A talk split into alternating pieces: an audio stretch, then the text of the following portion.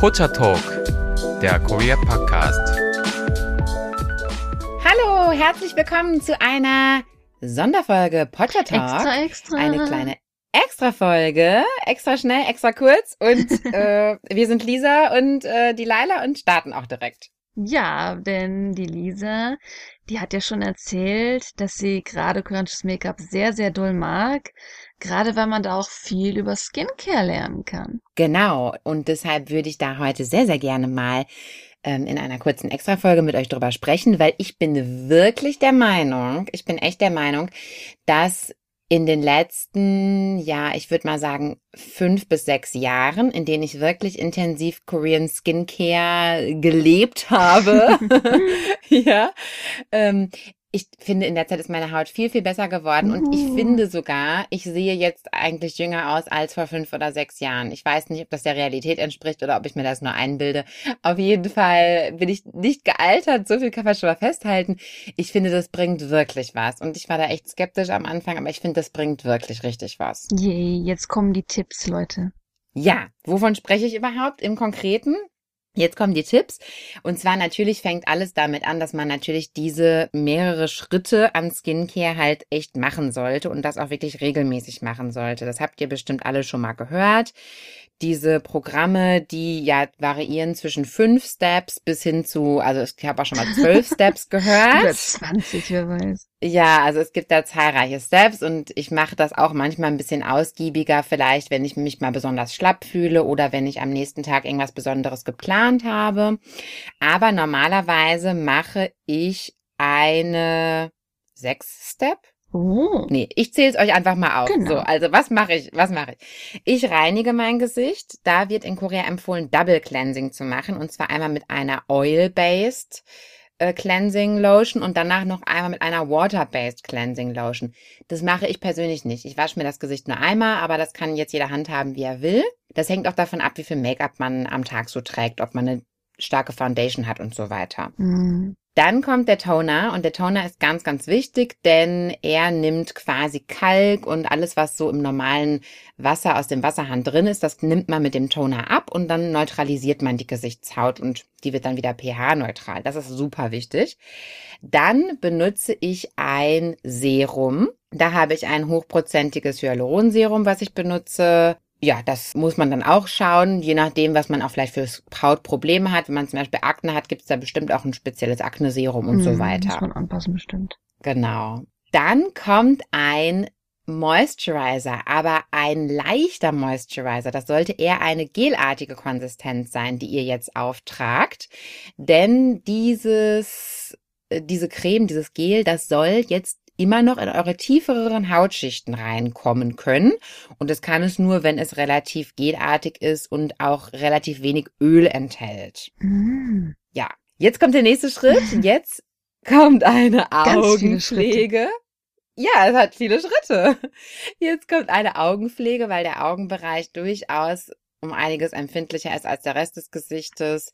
Also mir passiert das auch manchmal, dass ich aus Versehen vielleicht eine andere Creme irgendwie so relativ nah an den Augen aufgetragen habe und das wird dann irgendwie so in die Augen rein transportiert und das erzeugt irgendwie so ein leichtes brennendes Gefühl oder ja, es ist halt irgendwie nervig. Man ist da immer am Reiben und am Jucken. Also deshalb wählt da auf jeden Fall eine Augenpflege und auch irgendwie eine sehr milde Augenpflege, würde ich mal so sagen. Jetzt sind wir beim nächsten Schritt angekommen. Hast du noch mitgezählt? Okay, wir zählen nachher nochmal. Jetzt sind wir beim nächsten Schritt angekommen. Jetzt müsst ihr eine Tagescreme auftragen. Und das kann jetzt auch eine Creme sein, die jetzt auch mal ein bisschen Öl enthält. Und das sollte jetzt eine festere Creme sein. Das sollte eine Creme sein, die eine tolle Barriere jetzt auf eurer auf eurer Gesichtshaut herstellt und die so ein bisschen so versiegelt quasi. Deshalb kann die jetzt auch ein bisschen Öl enthalten. Die kann auch einfach von der Konsistenz her jetzt fester sein. Das eignet sich jetzt sehr gut. Und jetzt kommt tatsächlich der letzte Step. Ja, wir haben es geschafft. Jetzt kommt die Sonnencreme. Oh, Und das ist ein ganz wichtiger Step, den solltet ihr auf gar keinen Fall auslassen. Das ist der Schlüssel zur koreanischen Hautpflege, Sonnencreme. Und zwar jeden Tag. Und zwar auch im Winter. Und zwar auch, wenn ihr euch nur in Räumen aufhaltet. Nehmt wirklich die Sonnencreme. Die Sonne, die schadet der Haut enorm. auch Lampen, also auch, auch künstliches Licht kann der Haut schaden. Ich meine, überlegt mal Sonnenbank, ja, das ist auch künstliches Licht, ja. Mhm. Und man wird dadurch braun. Also da merkt ihr ja, es ist nicht nur das Sonnenlicht wirklich, sondern auch alle anderen Einflüsse auf die Haut. Auf jeden Fall tagtäglich Sonnencreme. Wirklich lasst es nicht aus und tragt es auch wirklich bis zum Dekolleté auf. Also auch nochmal schön auf den Hals, weil einen faltigen Hals wollen wir natürlich auch ungern haben. So. ähm, das war das Steps-Programm. Und jetzt zähle ich nochmal ganz kurz Moment. Cleanser, Toner, Serum, Gel, Augenpflege, Moisturizer und Sonnencreme. Also mein Programm hat sieben Steps, wie ihr gemerkt habt. Wow. Aber sieben ist ja eine schöne Zahl. Und jetzt kommen noch mal ein paar allgemeine Tipps, die ich auch von Koreanern natürlich gelernt habe und die Für ich auch Alltag. wirklich verinnerlicht. Für den Alltag, genau. Und die ich auch wirklich verinnerlicht habe in meinem Leben. Also natürlich erstmal auch die Sonne generell meiden. Nicht nur Sonnencreme auftragen, sondern auch, wenn ihr wisst, okay, ich bin jetzt den ganzen Tag draußen, es ist heute sehr heiß, die Sonne scheint, dann auch wirklich einfach einen Hut tragen oder eine Kappe tragen. Es ist auch einfach so besser, man bekommt auch nicht diesen Sonnenstich oder diesen Hitzestich oder wie das heißt, ja, dass quasi die Kopfhaut von der Sonne so gereizt wird, dass man da irgendwie auch leichte Schwindelgefühle manchmal bekommt und so. Hm, Die Koreaner haben da sogar gar keinen Charme. Die laufen da mit einem Regenschirm durch die Gegend, der als Sonnenschirm gilt. Oder tragen dann so extra, extra Armschutz nochmal dazu. Ja, stimmt. In Korea kann man auch mit einem Sonnenschirm, also was eigentlich ein Regenschirm ist, aber äh, mit, mit dem Schirm rumlaufen. Stimmt, das ähm, habe ich auch schon oft gesehen. Das kann man da auf jeden Fall machen. Ja, ansonsten, wenn euch das zu doof ist mit so einem Schirm, dann halt, wie gesagt, wirklich einen Hut. Also ich trage auch immer Hüte draußen. Wenn ihr auf Reisen seid, also da sind auch viele koreanische Damen sehr hart gesotten. Wenn ich zum Beispiel manchmal im Flugzeug gesessen habe, habe ich das oft gesehen, dass die auch einfach im Flugzeug sich so eine Sheetmask drauf machen. Das wäre mir jetzt ein bisschen zu viel in der Öffentlichkeit, muss ich sagen. Das kann man aber machen. Oder man kann sich ein Face Mist besorgen. Mm, Das auch ist quasi populär. ein, ja, hast du das auch? Ich sag mal, das hat, glaube ich, An der, fast bei jeder dir ist ja wieder Koreaner. schwierig. Ja. Ja, auf jeden Fall. Und das finde ich auch super duper praktisch, denn das ist ein Spray, also ein Mist, da kommt ein kleiner feiner Nebel raus. Und das ist auch eine Moisturizing Lotion halt, aber in flüssiger Form und kommt, wie gesagt, so als Spraynebel raus.